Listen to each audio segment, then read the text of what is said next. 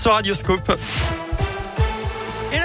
En Auvergne, c'est avec Colin Cotte. Salut Colin. Salut Eric, salut à tous. À la une aujourd'hui, une enquête approfondie, c'est ce que promet en tout cas le ministère de l'Agriculture après de nouvelles images choc de l'association L214. Des images tournées en caméra cachée et diffusées hier soir en provenance d'un abattoir, cette fois-ci à Cuiseau en Saône-et-Loire. Une vidéo d'une dizaine de minutes où on voit notamment des cadavres de vaches en fin de gestation. Une pratique illégale. L'association lyonnaise de protection animale a porté plainte contre X pour sévices graves. Des usées rejetées pendant plusieurs heures hier après-midi dans la Saône directement à Mâcon. Selon le GSL, les pompiers sont intervenus pour une fuite quai démarrant derrière l'entreprise Metso. Un liquide de couleur jaunâtre accompagné d'odeurs nauséabondes a été repéré par un piéton.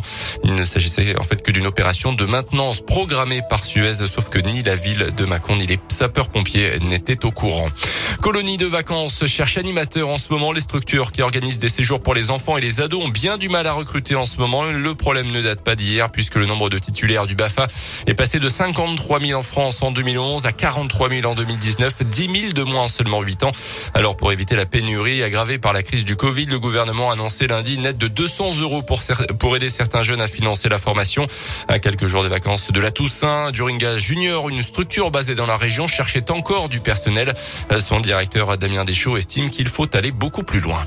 200 euros, c'est bien, hein, ça va dans le bon sens. Est-ce que c'est suffisant sur un stage à 800 euros? Après, c'est sûr que ce qu'il faut aussi qu'on se pose comme question en tant qu'organisateur, c'est de la rémunération des animateurs. Elle est faible, les minimums sont ridicules, je dirais, et ça doit être autour de 20 euros par jour. Nous, on est plutôt autour de 35 euros à 40 euros. On est en train de réfléchir pour augmenter encore. Mais c'est vrai que ce coût, à la base, est quand même un gros frein. Et après, les conditions de travail sur place. Il faut que l'animateur puisse avoir des temps de repos. C'est des journées de travail à rallonge. Si en plus il est débordé en permanence, donc je pense que et le taux d'encadrement et la rémunération, la considération en fait sur nos équipes. Je pense que ça y participe et c'est du travail euh, au quotidien.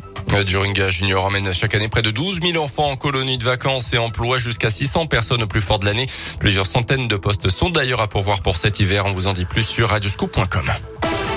Dans l'actu également, 15 jours après l'annonce du déremboursement des tests Covid, le nombre de dépistages a fortement diminué dans France. À 675 000 tests en moins en une semaine selon le ministère de la Santé, un chiffre qui baisse surtout parmi les 16-65 ans. Pour rappel, les tests ne sont plus pris en charge pour les personnes non vaccinées et dans certains cas très précis. Dans ce contexte, le Sénat retoque en partie le projet de loi concernant la prolongation jusqu'à l'été prochain du pass sanitaire. Les parlementaires veulent introduire une clause de revoyure qui imposera au gouvernement de repasser en début d'année devant le Parlement.